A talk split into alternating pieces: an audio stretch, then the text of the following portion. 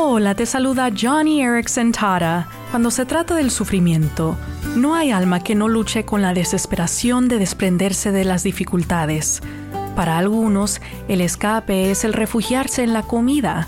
Para otros, es pensar en cosas indebidas, todo menos enfrentar la prueba.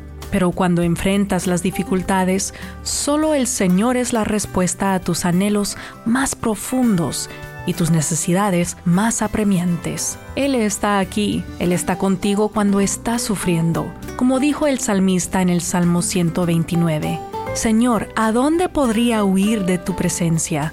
Si tendiera mi lecho en el fondo del abismo, también estás ahí.